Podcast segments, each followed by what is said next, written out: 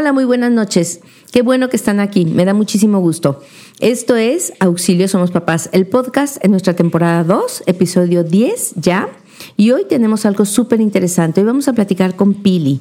Pili es la mamá de Mario González, un niño de 6 años eh, que padece acidemia glutámica tipo 1 o GA1 que se llama. Y vamos a platicar qué es esto, de qué se trata, cómo es el viaje de Mario en esta vida. ¡Auxilio! Somos papás. Yo soy Marcela Castillo, experta en psicología infantil, empeñada con transmitir a los papás los conocimientos sobre psicología infantil que les den herramientas para formar hijos felices, seguros de sí mismos, independientes y responsables, para lo cual te comparto la experiencia de años de ejercicio profesional.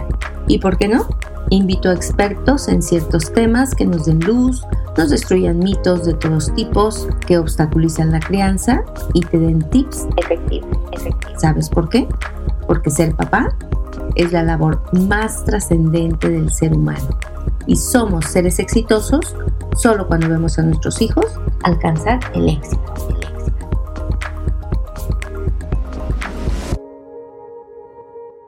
Hola Pili, ¿cómo estás? Muchísimas gracias por estar aquí. Yo sé que para todas ustedes es un gran esfuerzo porque me doy cuenta a veces que sus vidas son muy complejas, mucho más ocupadas, mucho más, este, tienen que estar al pendiente de más cosas. Y bueno, te lo agradezco infinitamente, de verdad, que con todo lo que tienes que hacer por Mario todos los días, además te hayas desplazado para compartirnos cosas que nos van a ser bien enriquecedoras y que sobre todo no hay que perder el objetivo que van a ayudar mucho a que la gente em, empatice, a que integremos a todo tipo de personas, a que nos demos cuenta que todos los niños tienen la misma alma, el mismo espíritu, las mismas ganas de tener una infancia plena y una infancia feliz. Y tenemos que tratar de que estos niños se desarrollen en colegios completamente regulares y que tengan amigos de todo tipo. Tú eres mamá de Mario. Mario tiene seis años, como lo dije. Mario cursa con acidemia glutárica tipo 1, GA1 es la manera como se conoce. Y esto eh, entiendo que le provoca lesión cerebral en cerebro medio, es decir, afecta toda su parte motriz. Eh, platícanos primero, ¿cómo fue eh, la llegada de Mario? ¿Cómo llega Mario a este mundo? ¿Cómo se integra en tu vida? Hola Marce, muchísimas gracias por la invitación.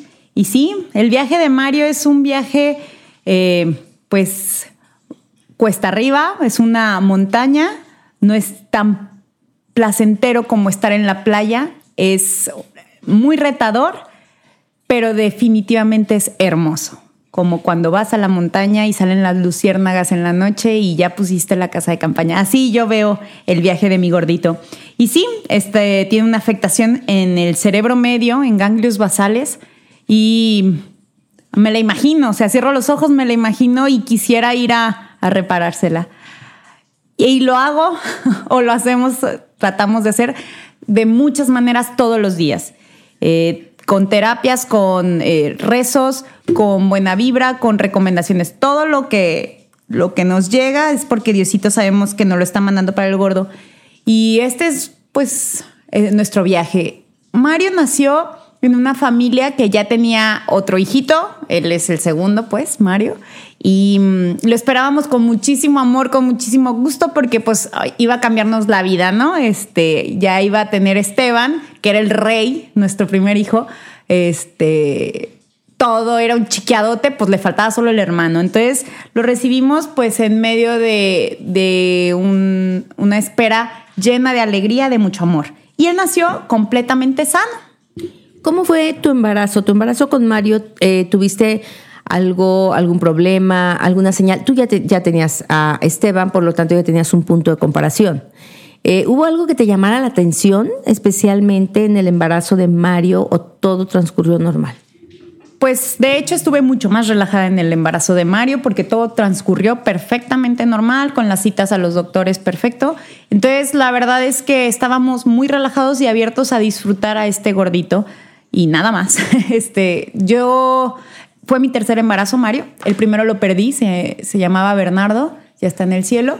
Y entonces con Esteban, o sea, el primero lo pierdo, luego Esteban, con Esteban estuve súper estresada todo el embarazo, o sea, compré un aparatito para escucharle el corazón y todo el día se lo quería escuchar, súper aprensiva, miedo, miedo, miedo, primer bebé así yo decía, una araña va a llegar y se lo va a comer, si respirará, ya sabes, los miedos de primerizas.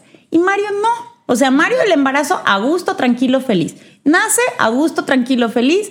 Disfruté la lactancia como loca, porque con Esteban era, me dijeron que lo tenía que sacar de la cama para que, ya sabes, todo lo que te dicen con la primeriza. Súper aprensivo. Entonces Mario, Mario nace y es un niño absolutamente normal, perfecto. Tú lo abrazas, lo cargas, lo revisas, todo perfecto.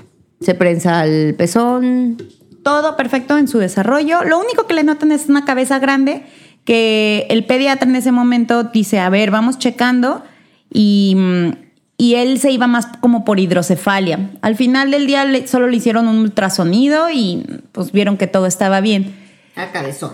Cabezón. Entonces nos quedamos muy tranquilos, muy a gusto. Aquí el detalle es que la enfermedad de Mario es una enfermedad que en el países de primer mundo te la diagnostican al nacer. Es el tamiz metabólico. A mi gordito no se lo diagnosticaron al nacer de entrada porque fuimos a hacer nosotros tamiz y que la verdad es que, eh, pues al final del día no entendieron los doctores cómo, qué estaba pasando, que no le entendieron a los estudios, no, no estaban capacitados para poder prevenir esto, porque esto en algunos casos se puede prevenir pero lo más, más importante para cuando nacen chiquitos con este tipo de enfermedades metabólicas es que sepas lo más pronto posible para tratar de evitar daños. Bueno, en nuestro caso no se supo, este, no se supo interpretar el tamiz y a los siete meses Mario tiene una crisis metabólica. Obviamente yo no sabía que eso era una crisis metabólica. Mi gordito traía vómitos, varios días llevaba de vómitos, pero ya eran vómitos este, tipo exorcista, de que proyectil. Y yo pues hoy ya sé que ese tipo de vómitos es de neurológico, pero en ese instante no. Entonces la cosa es que mi gordito tuvo como cuatro o cinco días donde se estaba descompensando. Hoy que soy mamá de niño G1, sé que eso es vital. O sea, no se deben de descompensar. Le tienes que decir al metabolismo, no hagas nada, te doy energía. De hecho, el protocolo para salvarlos es agua, agua con azúcar, básicamente.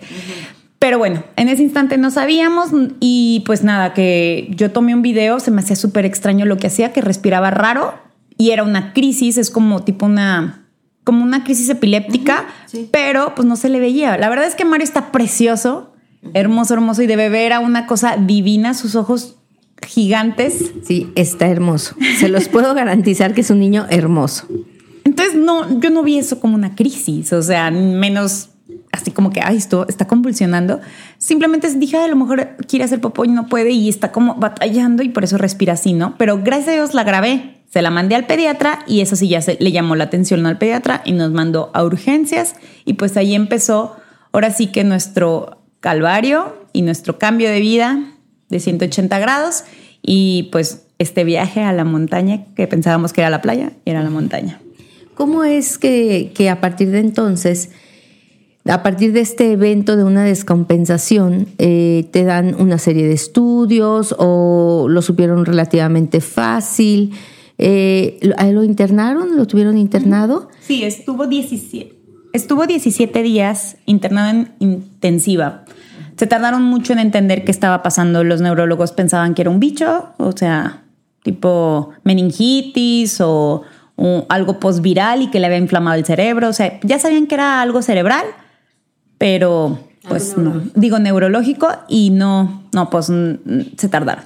El punto es que le dieron un tratamiento, no respondía y al quinto día entendieron, hicieron match varias cosas, entre ellos entró la participación del doctor Bonal, que es súper genio, y la doctora Abril, que es neuróloga. Entonces, los dos en equipo armaron como un poco el rompecabezas y ya entendieron que esto venía de una cuestión metabólica que estaba causando. La cosa es que en esos cinco días, se llevaba cinco días en casa, más los otros cinco días sin diagnóstico ya en hospital, se deterioró al grado que se estaba lesione y lesione y lesione su cerebro. O sea, yo el día que metí a Mariecito al hospital, ese niño en la mañana había tomado lechita de mamá, había succionado perfecto con sus músculos hermosos de la, boquita, cosa que pues a los años yo hasta ahorita, que con mucha terapia, está volviendo a succionar.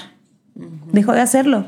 Ese mismo día, en la noche, ya no succionaba está volviendo a adquirir todas esas habilidades. Es que, eh, fíjate, Pili, y me, gustaría mucho que todos estuviéramos bien presentes, que en cuestión de cerebro, eh, o más bien dicho, el tiempo es cerebro. Todo lo, que tenga que ver con la parte neurológica, y esto lo hablaba yo, por ejemplo, cuando hablaba del desarrollo de los niños eh, que están creciendo sin estimulación en el tema de la pandemia, hay muchos niños que crecen con poca estimulación. Eh, todo lo que tiene que ver con el desarrollo cerebral, el tiempo es algo vital. En un accidente cerebral, los minutos que nosotros dejemos de pasar, dejemos pasar antes de que tengamos una atención eh, exacta con esta persona que está teniendo un accidente vascular cerebral, tienen que ver con sus funciones motoras, de lenguaje, de inteligencia, etcétera. Entonces, eh, siempre las cuestiones neurológicas hay que atenderlas inmediatamente, porque a medida que pasan los segundos, el cerebro se va lesionando. Y mientras más se va lesionando, más funciones van quedando dañadas que después requieren de mucha terapia, de mucha rehabilitación para activar otras áreas del cerebro que pueden desarrollar las mismas funciones de aquellas que ya murieron por esta situación, ¿verdad?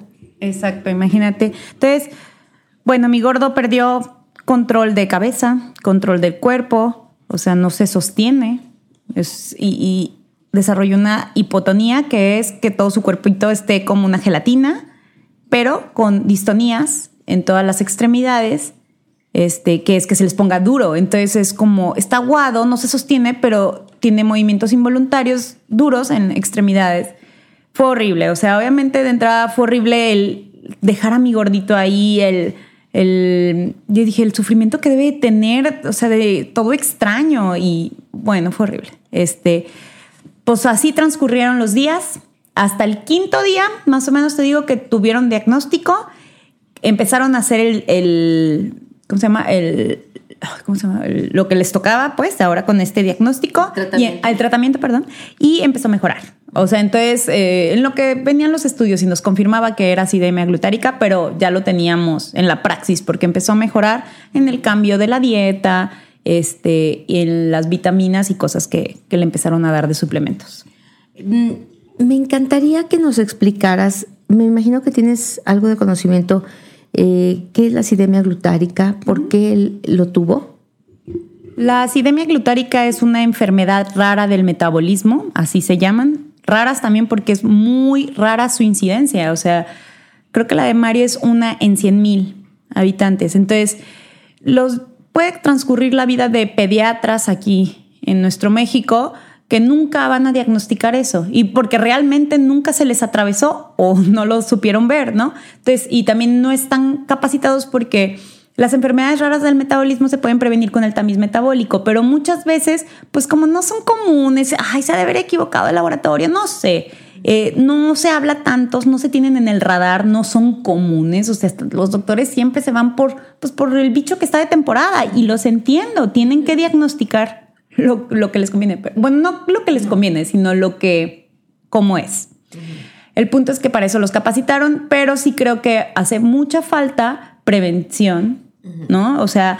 Y, es que déjame decirte, mm, perdón, déjame decirte, Pili, pero aquí es un poquito difícil. Mira, voy a ser abogado del diablo.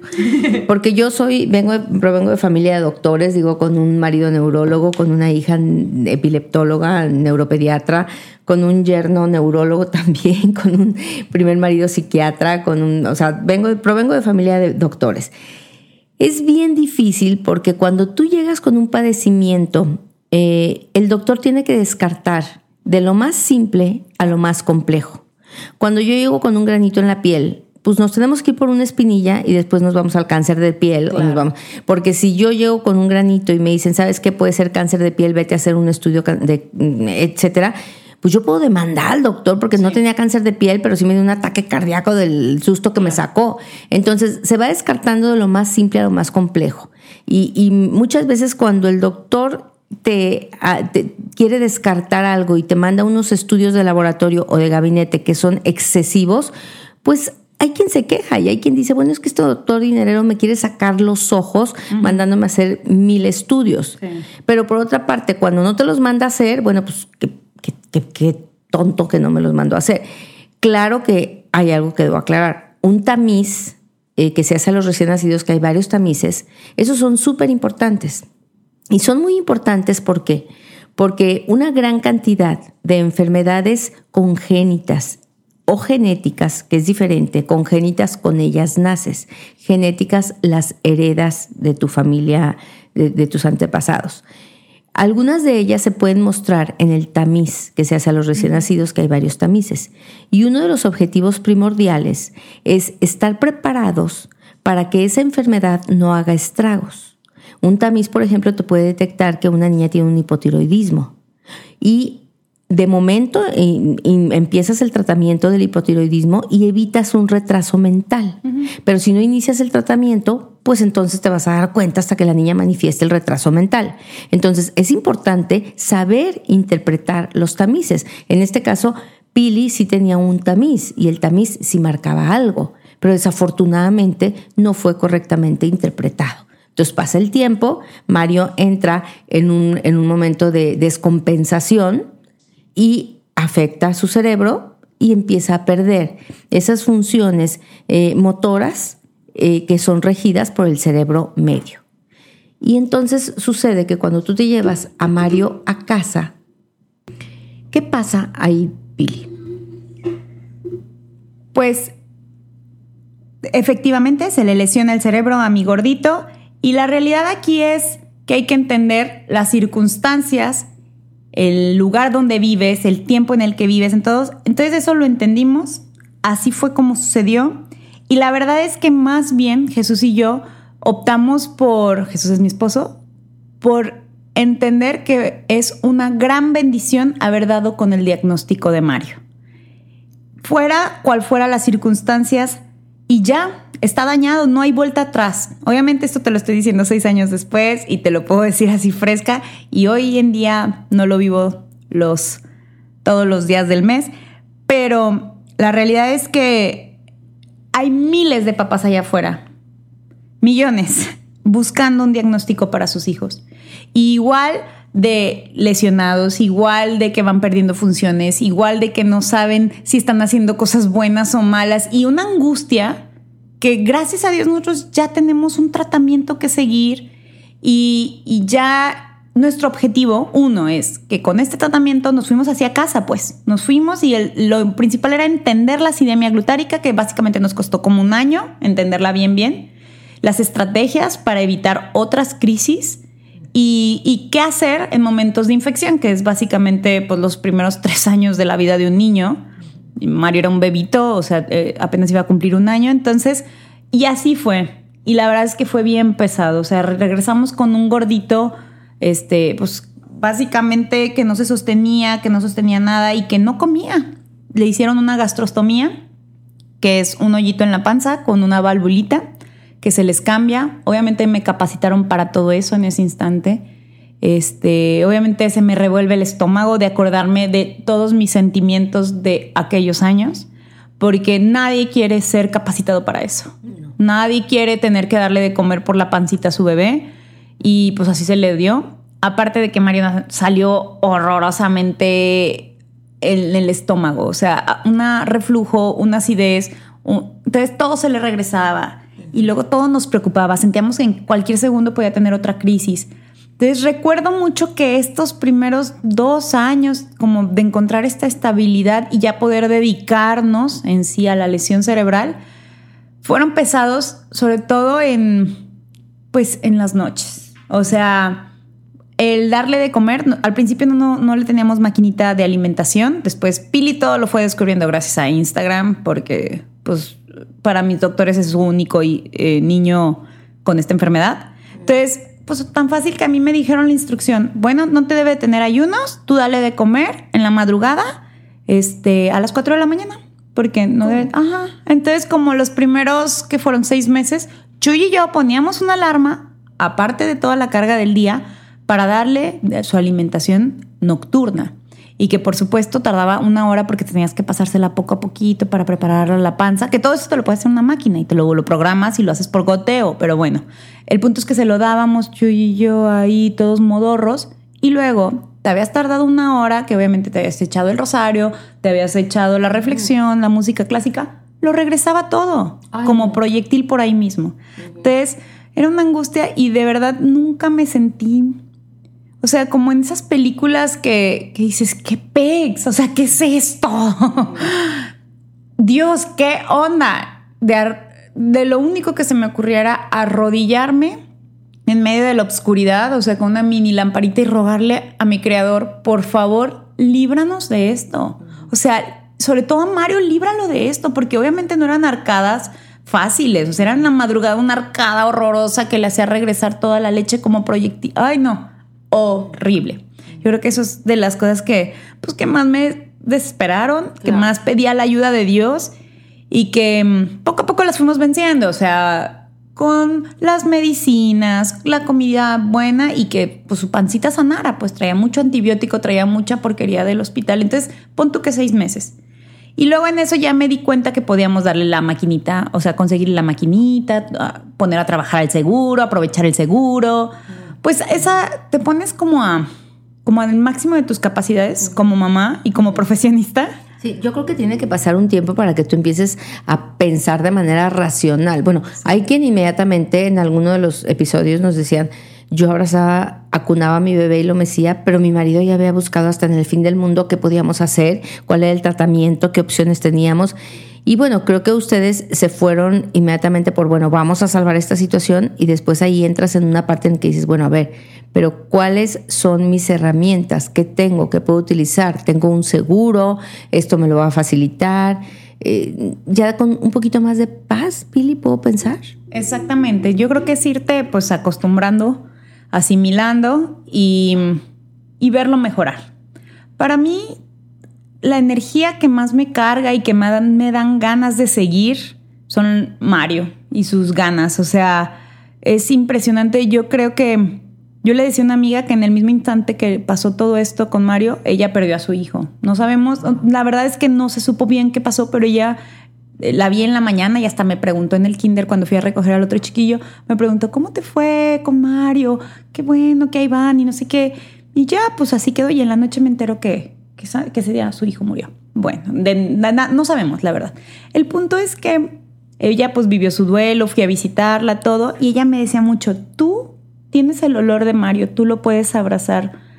Habrá quedado como habrá quedado. Y de verdad que, híjole, esa, para, esa amiga para mí ha sido pues un rescate emocional acordarme de sus palabras durante estos seis años de batalla. O sea, porque sí es cierto, o sea, me dice, yo jamás voy a volver a abrazarlo. Yo jamás voy a volver a olerlo. Tú ahorita llegas a tu casa y lo ves. Claro, con toda la faena.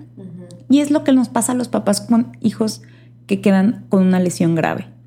No tenemos chance de tirarnos a llorar, no podemos ir al, al grupo de apoyo, no podemos ir al psicólogo en muchos años hasta que todo está más tranquilo, pero porque tenemos que darlo todo en ese instante y es, estás en el ring.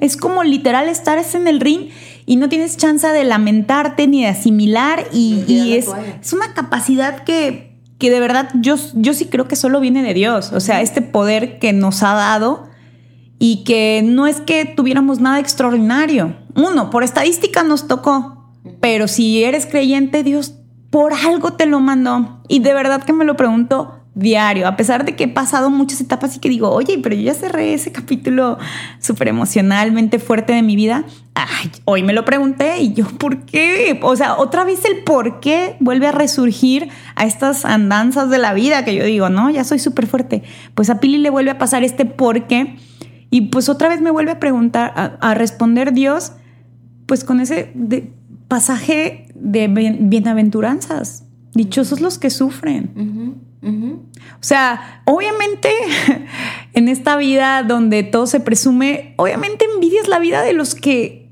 se ve más fácil y todo en Instagram se ve más fácil. Y no. Y no es cierto. Yo sé que no es cierto porque aunque parezca, nadie la tiene fácil. Nadie, nadie, nadie. Pero pues sí la tenemos bien complicado los papás.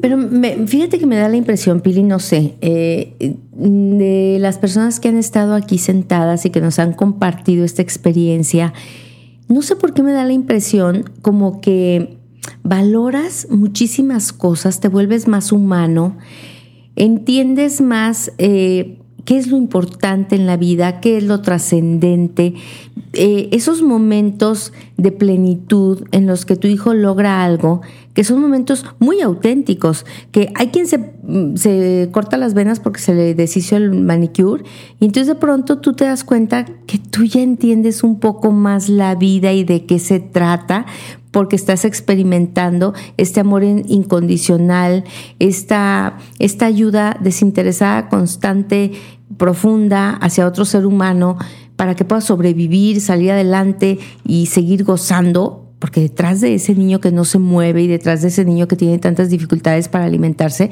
hay un niño que vive, que es, ahorita nos vas a contar lo que hay detrás de eso, pero como que te ayuda mucho a dimensionar la existencia humana, ¿no crees? No, hombre, definitivamente. Este, sí creo que, que pues todos estos retos que Mario nos ha puesto hace que cada triunfo lo disfrutemos al máximo. Te lo puedo decir hoy, esa actitud ¿no? que tuve en la mañana de otra vez de preguntarme y que Dios me respondiera en mi cabeza con eso de pues las bienaventuranzas. Pero no sé, me, o sea, me cuesta trabajo porque luego también cuando a todos les va bien, o por ejemplo algo de salud, pues ¿qué decimos? Ay, bendito sea Dios. O sea, entonces me cuesta un chorro porque digo, ah, entonces nosotros no somos bendecidos por Dios porque no nos salvó de la lesión. O sí somos porque nos escogió como para vivir estas cosas y ver estas, ser partícipes de estas cosas tan padrísimas. Este. No, mira, yo, yo te voy a decir qué es lo que pienso. A lo mejor nos vamos a salir un poco del tema, Pili, pero, pero está muy interesante esto. Este, mira, yo creo que sí somos bienaventurados, yo creo que sí somos bendecidos por Dios.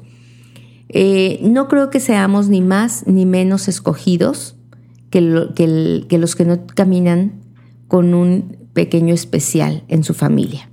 Simplemente, yo creo que es una experiencia muy particular que nos toca vivir. Tú dijiste algo al principio de este episodio que a mí me llamó la atención porque es, es un ejemplo que yo siempre pongo, ¿no?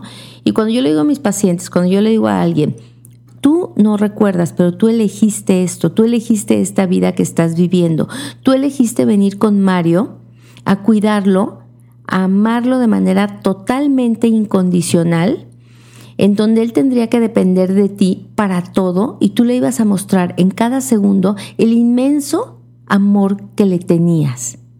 Tú lo escogiste. Entonces alguien me ha respondido, China con Marcela, ¿quién en su sano juicio va a escoger esto? Y yo les digo, claro que lo escogemos. Porque sabes que somos los seres humanos.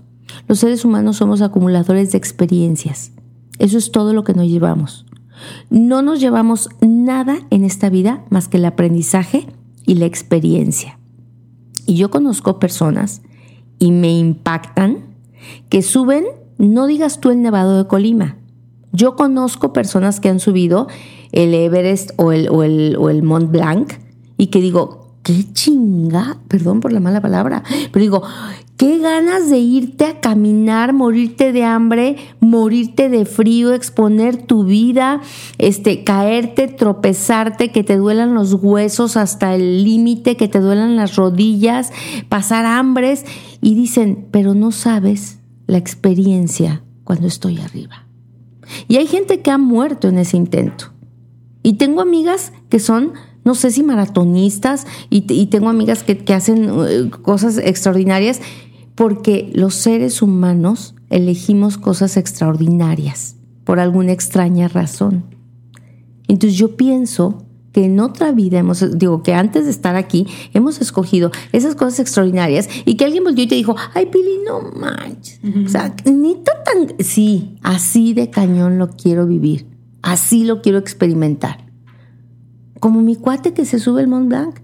Y que le digo, no manches, o sea, tan a gusto que está tu casa con aire acondicionado, mira mi jardín, mi hamaca. Dice, sí, Marcela, pero tú nunca vas a sentir lo que yo siento cuando estoy arriba.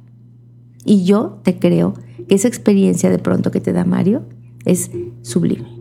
Exacto, pues hoy mismo este, ese Everest lo experimenté teniendo esta actitud en la mañana, ¿no? y rezando y platicando con Dios hoy en la mañana eh, fíjate que hemos estado haciendo, siempre estamos haciendo muchos, muchos tratamientos. Ahorita les cuento este, todo lo que hacemos.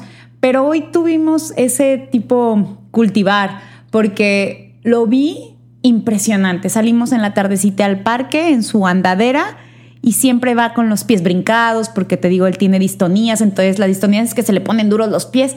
Hoy sus pies en la tierra, los dos, como dando pasitos. O sea, obviamente ayudado por toda la estructura que le da. La cabeza en su lugar, aventando la pelota. ¿Qué más? Ah, cuando estábamos jugando fútbol, siempre se le va la pelota por en medio porque en sus emociones se le hacen las distonías y ¡plup! la pelota va para abajo. Hoy la, hoy la pasaba de pie a pie. O sea, obviamente no se imaginen un Messi, pero para mí era un Messi. Claro. Mucho más guapo. Bueno, Messi ni está guapo. El punto es que hoy, hoy en el día experimenté ambas, ¿no? Esa frustración de decir, es que porque no es más fácil, es que porque... y el berrinche que, que me sucede mucho con Diosito y, luego experimenté esto. Entonces, eh, la verdad es que hoy son seis años después de hacer cosas que empiezo a, ver esos frutitos. Un día sí, un día no. El otro se regresa, el otro volvemos a estar como así, ¿sí? Así es la vida de, de estas mamás y de estos papás. O sea, es una montaña rusa. Pero estuve en el, en el Everest, en la cima por un segundo hace rato que salí de mi casa caminando de mi casa al parque. O sea, entonces sí, sí, sí creo que soy bien consciente de eso. O sea, sí lo disfruto y en ese instante así como rapidísimo se lo mando y gracias Dios. Este, no sé si lo pedí, tal vez sí. O sea, ahora que lo pienso, no con esas palabras, pero tal vez antes de casarme yo le decía a mi esposo, Chuy, no sé cómo se vaya a venir la vida, pero siento que ha sido fácil para nosotros hasta este punto. Me da miedo que pueda pasar. Mm. O sea, no sé, como premonición o lo que sea. No, quiero que seamos pobre Daba.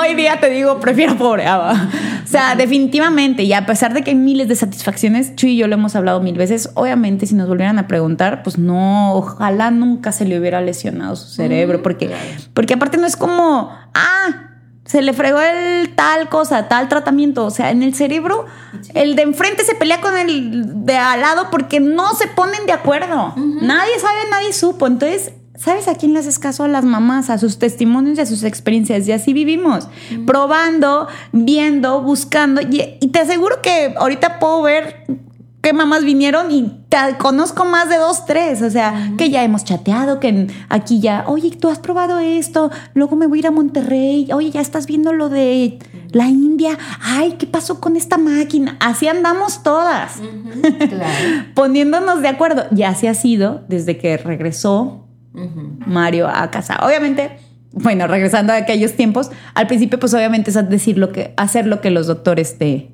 te manden y ya como al año y medio, pues obviamente cambiamos de estrategia. Este, ahí se nos atravesó, se nos atravesó, perdón, el Instituto Filadelfia, el, un programa que está en Filadelfia, la ciudad de Estados Unidos, que tiene muchas cosas muy buenas, pero también nos hizo como un poquito esclavos dos años, ¿no? Con una promesa de una mejoría, una mejoría impresionante basada en el tiempo y el esfuerzo de papá y mamá. O sea, muy exigente. Y si tu hijo no mejora es porque tú, papá y mamá, faltaste a un microsegundo y no llevaste la bitácora y no hiciste el programa que te di. Bueno, de eso nos enrolamos Chuy y yo. Este, dos años. Cambiamos toda nuestra casa, sacamos muebles porque todo eran los aparatos de ellos, hacer el programa, todo, todo, todo. Y Mario, hasta en las noches se le conectaba una máquina para que durmiendo estuviera en una máquina que lo hiciera respirar más que sonaba horrible y le quitaba el sueño y era una monserga para toda la familia. Bueno, en eso estuvimos enrolados. Eh, es que eso es duro, porque a ver, Mario no solamente es acidemia glutárica, Mario es un niño y como tal quiere cosas o no quiere cosas o hace un berrinche o te pide algo. ¿Qué hay detrás de, este diagnóstico? ¿Cómo es Mario como niño? Mario es un niño que está dispuesto a disfrutar lo que se venga. Es un tipazo. Eso es Mario. Es la persona y es impresionante porque te lo digo de verdad. O sea, cuando era bebé y le pasó todo eso a los siete meses, íbamos a visitarlo y nos recibía con una sonrisa y disfrutaba la tele. Y eso, eso es el mayor de las gracias que Dios nos pudo haber mandado, es que Mario nunca estuvo lesionado en la parte cognitiva. Y nos lo decía la neuróloga, que obviamente en su momento te lo dicen y tú, ¡ay, wow! Déjame hacer una fiesta. Pero hoy dices, sí es cierto, porque ahora ya eres como una mini neuróloga, ¿no? Y dices, claro, es una parte esencial. Entonces, la personalidad, el carácter de Mario, ahí está. Mm, no se fueron. Y su presencia, sus ojitos, todo. Entonces, eso es Mario. o sea, tiene afectada su parte motora específicamente. No su parte intelectual. Mario es un niño que entiende, que siente el rechazo, que siente la invitación a jugar, que siente el amor que se le dan, que puede encantarle o chocarle algo y, que me imagino que se emociona con otros niños cuando están presentes. Y aparte de todo eso que dices, está dotado de una simpleza y un humor. Todo es chistoso para él, o sea, es, sangre ligera. Son de esos que, que a todo mundo le cae bien.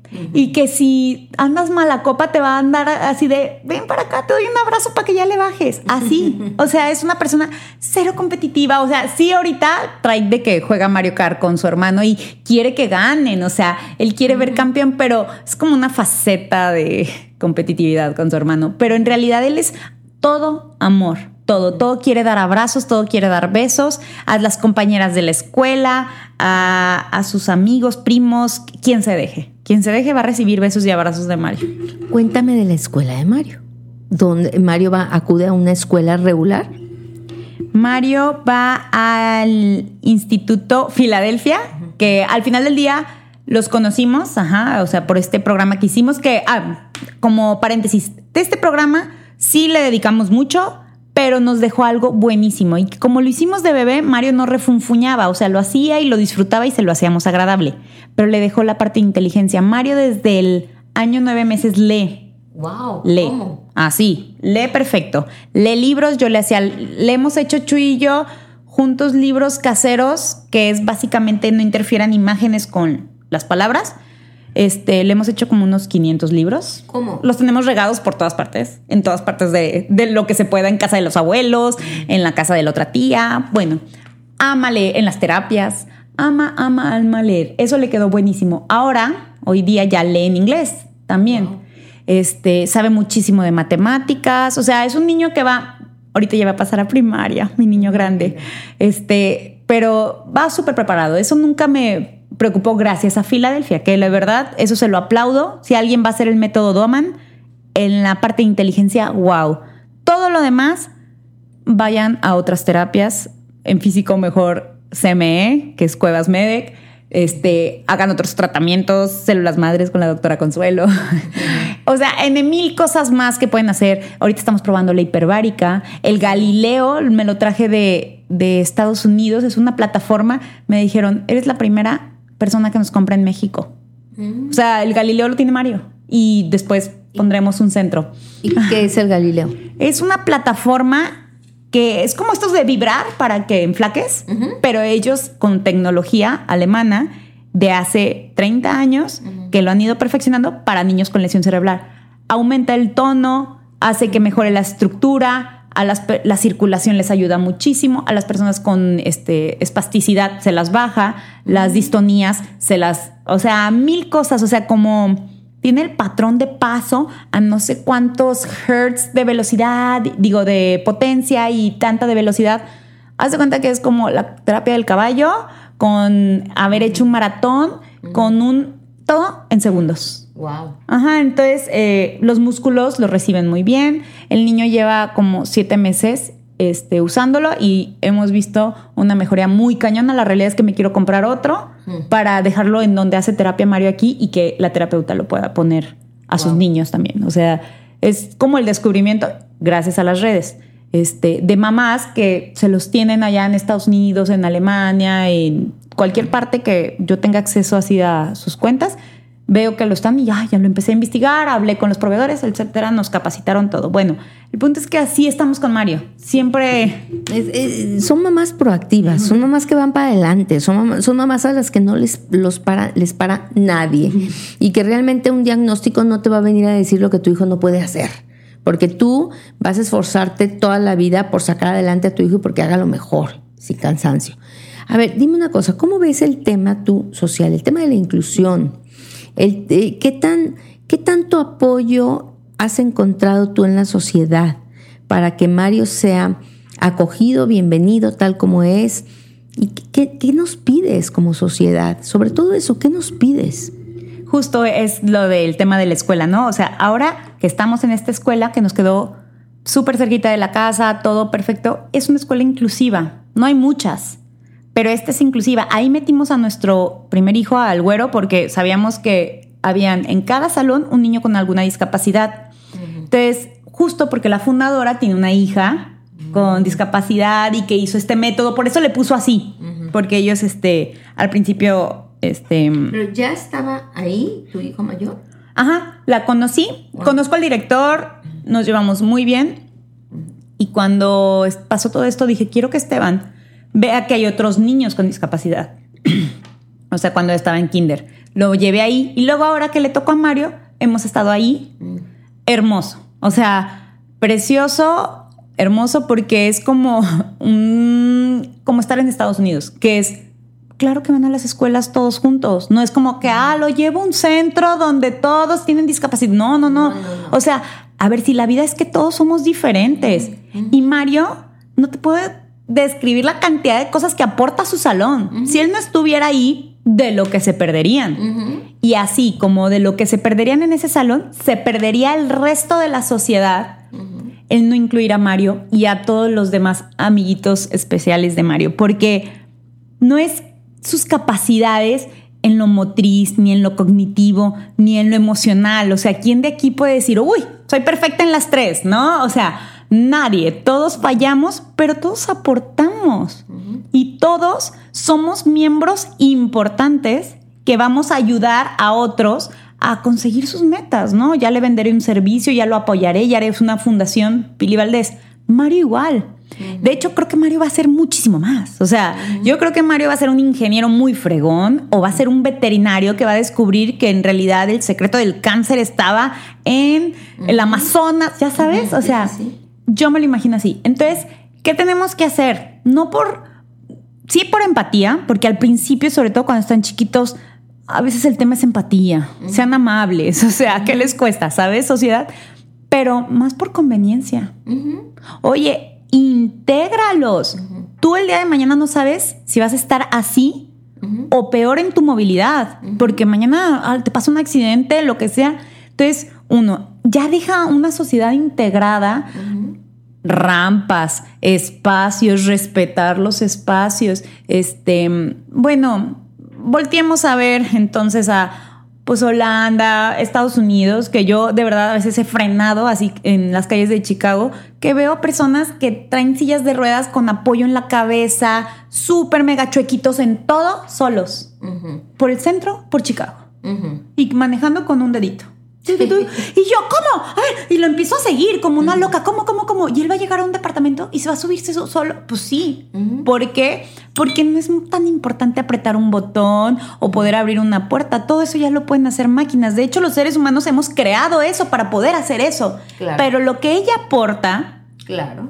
Lo que esa ciudadana independiente de Chicago que vi, ¿sabes? O sea, le aporta a la sociedad es una locura. Claro. ¿no? Es más, hasta puede bajar niveles de estrés muy cañón de su propio edificio, ¿no? La señora que siente que su mundo se voltea a ver y dice, oh, tengo empatía en mi corazón en este día.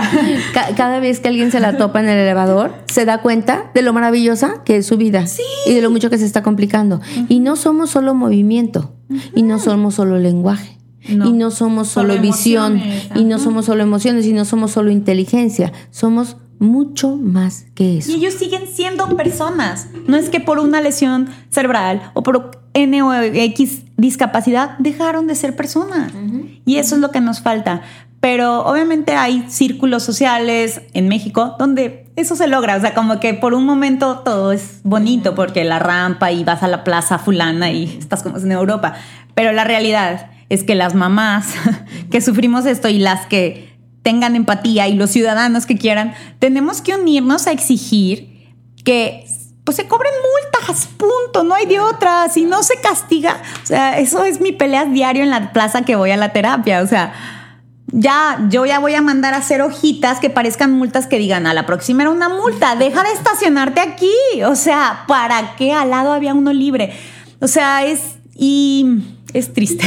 O, sea, como, como lo dicen todas las mamás, empatía. Empatía para amabilidad, empatía, preparar a tus niños para explicarles un poco y explicarles que detrás de esos aparatos, detrás de esa silla, después detrás de esa andadera, está un niño como tú que quiere jugar, que quiere bromear, acércate, no pasa nada, él también quiere jugar. Este, él también quiere expresarte cosas. Y hay quien te lo puede expresar con palabras, pero hay quien te lo expresa con sonrisas o con movimientos o con señas, eh, dependiendo de cuál es su discapacidad. ¿No crees? Dentro de las numerosas virtudes que he hablado de Mario, este, otra es que tenemos a Chelita. Chelita es nuestro ángel guardián que Diosito nos mandó desde el día uno y ha estado con nosotros. Es, es la, pues es como mi mamá, mi hermana, mejor amiga y este, enfermera, ¿no? O sea, ahí está. Y ella también es monitore de Mario. Entonces, ¿Qué tiene Chelita? Es que quiere que Mario viva al máximo. Entonces, si son las traes, se pone a jugar a las traes. O sea, ella sabe que a Mario lo único que le hacen falta es pues potencia, pero el niño quiere jugar ahí a las traes. Entonces, la realidad es esa también, ¿no? O sea, un llamado a las cuidadoras, a las pues a las sombras o no sé cómo les llaman en los kinders, pues que los integren, ¿no? Y sí me ha pasado ver que pues es bien cómodo pues ponerlo en una esquina, esquinarlos, dejarlos ahí. Eso no es incluir. Eso no es incluir. Es que no, no es como que, a ver, aquí le vamos a dar espacio a un niñito especial para que él aquí en el rincón se ponga con su sillita y luego en el recreo nos espere en el, en el pasillo. No, a ver, no, no, no, no. Realmente es mezclarlo, que pertenezca, que trabaje, que, que, participe de la manera como él puede participar.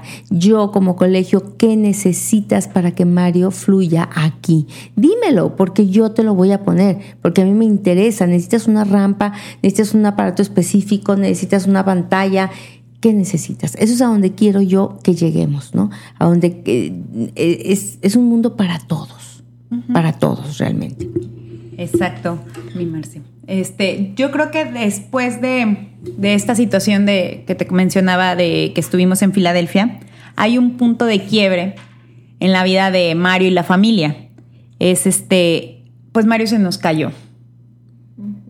Se nos cayó como, híjole, ¿cuántos años tenía? Creo que tenía tres años.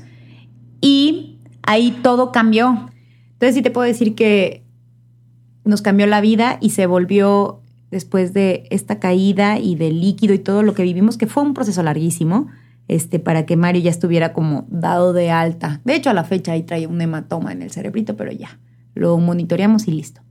Em, cambió porque ya es más disfrutar la vida y integrarnos como familia y sí, vamos a querer que Mario logre su mayor potencial. Nunca, de hecho, me queda claro que no voy a parar, y ni él va a parar, pero tenemos que disfrutar mucho. O sea, que ya la meta no sea, ah, cuando Mario se siente, voy a ser feliz. De hecho, yo tenía mucho un, dicho que les decía a las voluntarias cuando me ayudaban a hacer terapia. El día que Mario se siente, nos vamos a Cancún, nos vamos a Cancún. O sea, como una meta, pero bien pues bien mala onda para Mario. Claro, y bien mala onda para ti, que no estás disfrutando el proceso, que no estás disfrutando a un Mario que no se sienta, pero que puede hacer muchas otras cosas, ¿no? Que, que, que se comunica, que está ahí. ¿sí? Exacto. Entonces, cuando ya nos dieron como de alta de esto, del líquido, vámonos a Cancún. Pues sí, claro. vámonos. Cancún. Y yo quiero que conozca la arena de Cancún, pues es ahorita. Claro. O sea, el mañana no sabemos. Entonces empezamos un poquito a vivir así, sin así al 100% de que, ah, ya, al traste todo y vámonos. No, porque no es mi, no es mi forma. Sí sé que en la infancia es cuando más se le puede dar cosas porque es más plasticidad cerebral. Pero me queda claro que se les has dado. Y también tal vez funcionen más, y eso es lo que hoy en día ya quiero como liberarlo, le empiecen a funcionar más todo lo que le hemos dado el día que vaya al kinder. Claro, y todas esas experiencias de tocar la arena, de conocer el mar, de tener amigos del kinder, de, de, de, ser parte de un grupo, pues claro que son experiencias que te van modelando, que te van haciendo sentir parte de un grupo, parte de una sociedad, aceptado por esa sociedad, feliz, amado, eh, todo es riqueza. Eso también es muchísima riqueza. De hecho, hemos leído mucho, Chuy y yo, de cómo, pues, diferentes teorías, la que quieras, bueno, no la que quieras, pues, pero hemos leído mucho de todas partes y nos queda claro que el cerebro aprende más mientras más feliz es. Por supuesto, esa es una realidad. Entonces, también decimos, híjole, si lo estamos frustrando porque lo obligamos a hacer cosas, se va a bloquear. Pero el día que él quiera alcanzar a su compañerito para abrazarlo, ya tiene el recurso. Él ya hizo la terapia, ya hizo el trabajo.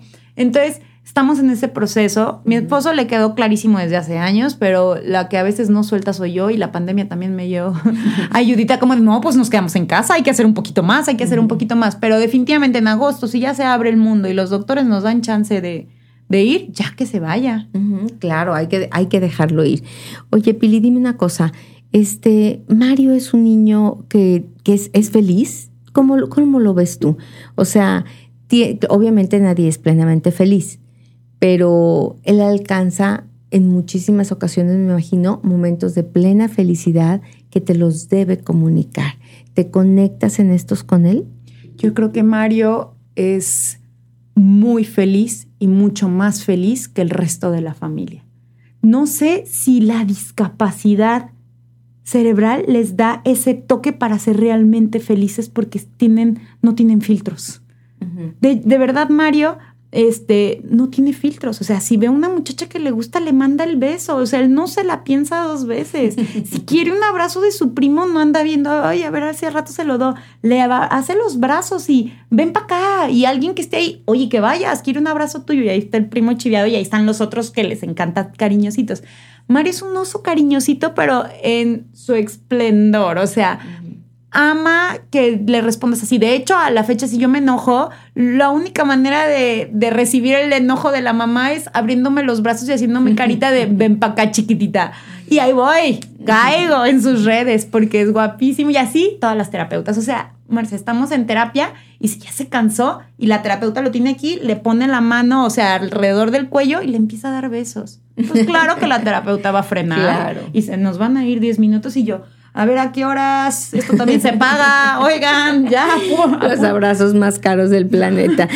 No, pero genial, es un niño que expresa perfectamente sus emociones, que se conecta, que tiene amigos, que, que, bueno, que con toda su discapacidad ahí va para adelante y va bien y se siente amado y siente que pertenece perfectamente a una familia. Este, ¿qué, ¿Qué te ha enseñado? ¿Qué te ha enseñado Mario? Bueno, te ha enseñado mucho, te ha enseñado disciplina, te ha enseñado lo importante en la vida, te ha enseñado a luchar, a no vencerte. Nos enseñan mucho los hijos especiales. Muchísimo. Es, pues es un reto diario porque todos, pues obviamente caemos en nuestros egoísmos, en nuestras comparaciones, en nuestras expectativas humanas, ¿no? Y eso es diario. O sea, todas estas cosas divinas que los niños te, te, digo, te transportan, pues diario volvemos a caer en nuestras debilidades humanas. Y es un constante estira y afloje, pero yo creo que Mario es hoy en día un recordatorio de la divinidad. tú, tú dices lo esencial. Y eso me lleva a, a ver que Mario aquí no está por casualidad. Dios nos regaló una persona que sufre, ha sabido sufrir y sufre con una entereza que lo que va a sufrir lo sufre, pero después suelta y perdona y abraza y ama, ¿no? Porque lo he visto ahí, le hemos jalado el cordoncito para que se le quitara el dren del cerebro y lloró por el dolor, pues imagínate que te quiten eso. Y después ya estaba a los cinco segundos que se le pasó el dolor, feliz viendo la tele, disfrutando, si le dimos una nieve, o sea, es un gordito que, que todos los días me recuerda, la verdad, a Jesucristo en, en su pasión, pero bien agarrada de la redención y la alegría que conlleva la redención. Entonces, para mí, Mario es un recordatorio de que Cristo nos ama todos los días. Y pues si me quiero quejar, si me quiero no sé qué, me acuerdo que el gordito está aquí, es un recordatorio y saca lo mejor. O sea, no, no hay tregua para, ay, no voy a estar de ganas. Sacas las ganas porque las sacas, porque así ha sido desde el día uno que pasó esto. Y y también, como dices, me ha dado chance de decir, bueno, si ya me duele la espalda porque estoy cargando mal la silla de ruedas o al subir, bueno, ahora, ¿qué sigue? O bueno, pues poner elevador. Se puso elevador en la casa, se puso elevador en el carro, este, faja para Chela y para mí, este, buscar hacer ejercicio. O sea, tenemos que estar bien, Chela, Chuy y yo, que somos el equipo básico. Y las fuerzas básicas, pero también llamamos a veces a los abuelos. Tipo, este fin nos fuimos a Estados Unidos, mi esposo y yo, y aquí estaban mis papás. Y si Chu y yo después tenemos que irnos a otro lado y que no nos alejamos tanto porque así nos da mucho nervio todo lo que implica el gordito, este, pero ahí están mis suegros. O sea, la verdad es que los llamamos y ellos eh, vienen, lo cual me gusta porque también a veces como tener a toda la gente ahí todo el día, pues no. no. Yo soy muy organizada, pero también soy muy asertiva en decir, oigan, ahorita échenos la mano. Ahorita, ahorita si quieren. Ahorita déjenos gozar a nuestra familia. Exacto, entonces, y, y así ha sido últimamente, ha estado hermosísimo. Y en cuestión a esta etapa última es que yo trato de tener como, como ver las terapias que están haciendo otras mamás en Instagram, las sigo y de tratar de adaptarlas aquí en Guadalajara. Entonces, este... ¿Has conocido más niños con esta enfermedad? Muchísimos. Amo conocer tus historias. O sea, yo puedo durar 20 minutos entre audio y audio y audio. Ya ves que la gente no le gustan los audios en, WhatsApp. Yo los amo. Pero aquí en Guadalajara. Aquí en Guadalajara muchos niños con discapacidad. Eh, no, pero con la discapacidad de Mario. La discapacidad como tal, sí, porque es muy parecida al parálisis cerebral causado por otras cosas. Pero si tú dices la enfermedad metabólica, también, pero no en Guadalajara. Ah, ok. En Michoacán, en Hermosillo, son mis dos mejores amiguitas de la enfermedad metabólica. Pero la ah. realidad es que esta enfermedad, si le pasa, no sé, a un niño del seguro, no lo diagnostican. Sí, claro. Y le van a seguir dando lo mismo, que básicamente el tratamiento es la comida. Le van a seguir dando lo mismo y no la va a liberar. Entonces, por eso no hay. Claro. ¿Quiénes la libran? Los niños que los diagnosticaron, que les dieron el tratamiento. Entonces, esas mamás nos conectamos. Muchísimas de Europa, por supuesto, porque ya hay clínicas de metabolopatías. El día que nacen, el día que nacen, tú sabes qué metabolopatía trae tu hijo. Es prevención, prevención. Y aún con prevención, hay muchos niños con lesión cerebral. Entonces, sí, claro. Porque no puedes, no puedes prevenir o impedir una crisis en un momento dado, porque el propio organismo, me imagino, pues entra en crisis y qué, lo causó, quién sabe. Pero como, como, como dicen, ¿no? Para atrás ni para, agarrar vuelo. O sea, ¿y qué puedo hacer? Sí, me tocó a mí. Me hubiera encantado que Mario no viviera o no, o no padeciera esto. Pero si lo tenía que padecer, qué bueno que estoy aquí y qué bueno que lo puedo sacar adelante. Dime qué le pides a la sociedad cuando te ve, qué le pides al colegio, a los colegios, porque bueno, él ahorita está yendo a este colegio, pero probablemente en un futuro tenga que, ir a otra universidad. ¿Nos ves preparados para este tipo de niños? ¿Qué nos pides?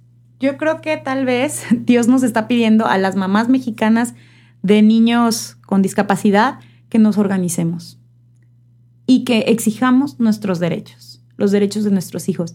Creo que lo hicieron en Estados Unidos en su momento. De hecho, en Netflix hay una serie muy buena que, que se llama Campamento de la Discapacidad, algo así. Pero habla mucho de que si tuvieron que ir a salir en las calles, exigir sus derechos. Y ve hoy en día quien se atreva a estacionarse en un lugar para discapacitados, ¿cómo te va? Así Digo, que yo sé que es una sociedad que se cumplen las reglas porque hay consecuencias. Hay que buscar eso y les conviene. Yo sí creo que nos tenemos que organizar mamis de Guadalajara, mamis de México, de otras partes de los estados, organicémonos y empecemos a lo mejor con unos diputados. Oigan, que su propuesta sea que se recaude dinero de verdad, respetando los lugares con discapacidad, que se exija a todos los lugares públicos que haya rampa. Claro. Fíjate. A, todos los colegios también. A todos los colegios que acepten a los niños con discapacidad.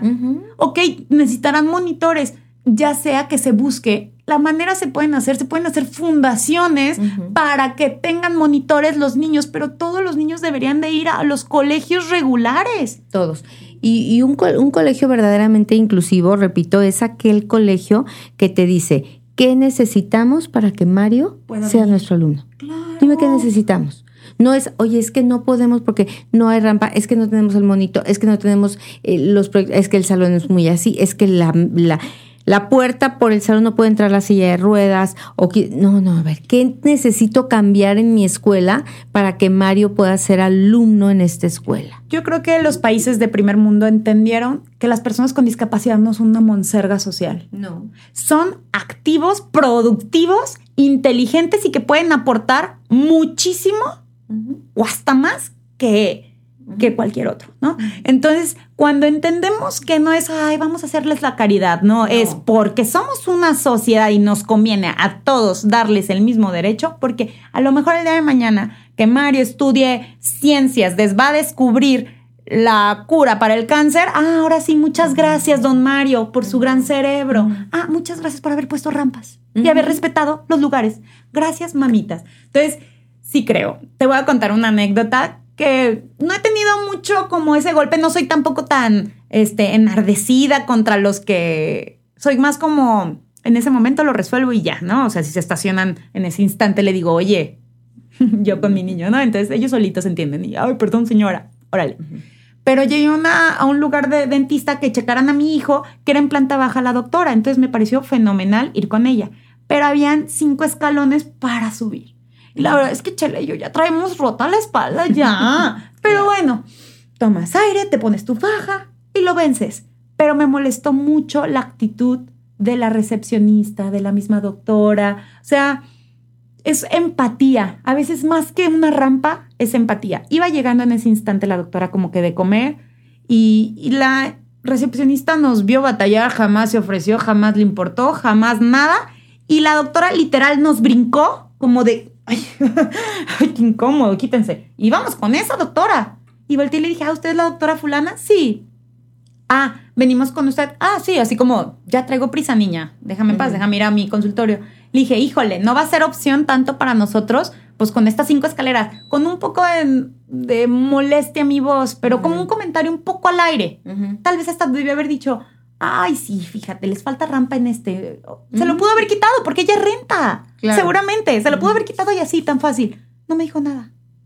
Y eso No. me molestó mucho. Así como se me quedó viendo y se fue.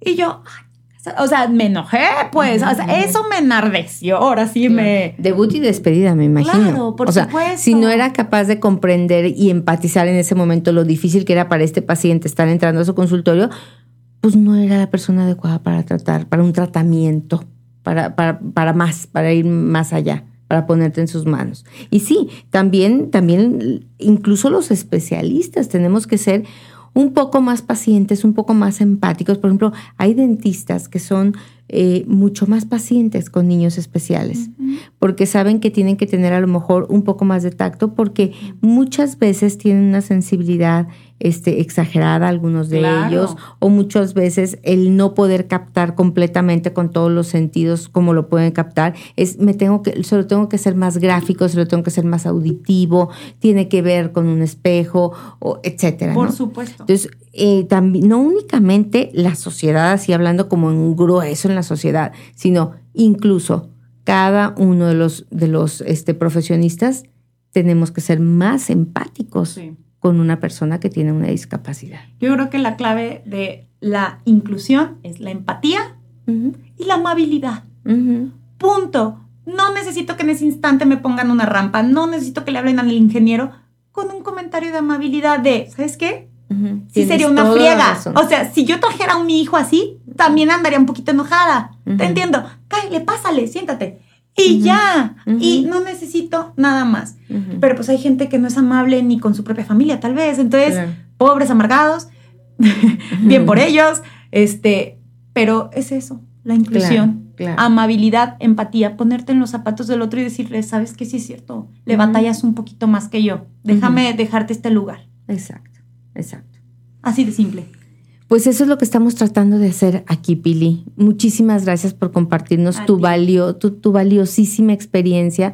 No me queda más que quitarme el sombrero. Ay, Marcia, De verdad, me quito el sombrero con todas ustedes. Son unas, unas señorazas. Ay, gracias. Este, Dios las escogió, mm, pero con lupa, me queda claro, porque todas son admirables y le han entrado al toro como se debe entrar con alegría, con entusiasmo y con todas las fuerzas del mundo. Pues por un mundo con mayor inclusión. Aquí estamos de verdad en eso. Muchas gracias, por hacer el programa. Está padrísimo el tema y aquí estamos a la orden. Qué linda, Billy. Gracias. Si tú quieres conocer a Mario y saber más de él, puedes estar en contacto porque tiene una cuenta de Instagram, arroba marios-trip. Me encantaría que lo conocieras. Gracias también a ustedes por acompañarnos. Me dio muchísimo gusto. Nos vemos la próxima. Yo soy Marcela Castillo y esto es Auxilio. Somos Papás, el podcast.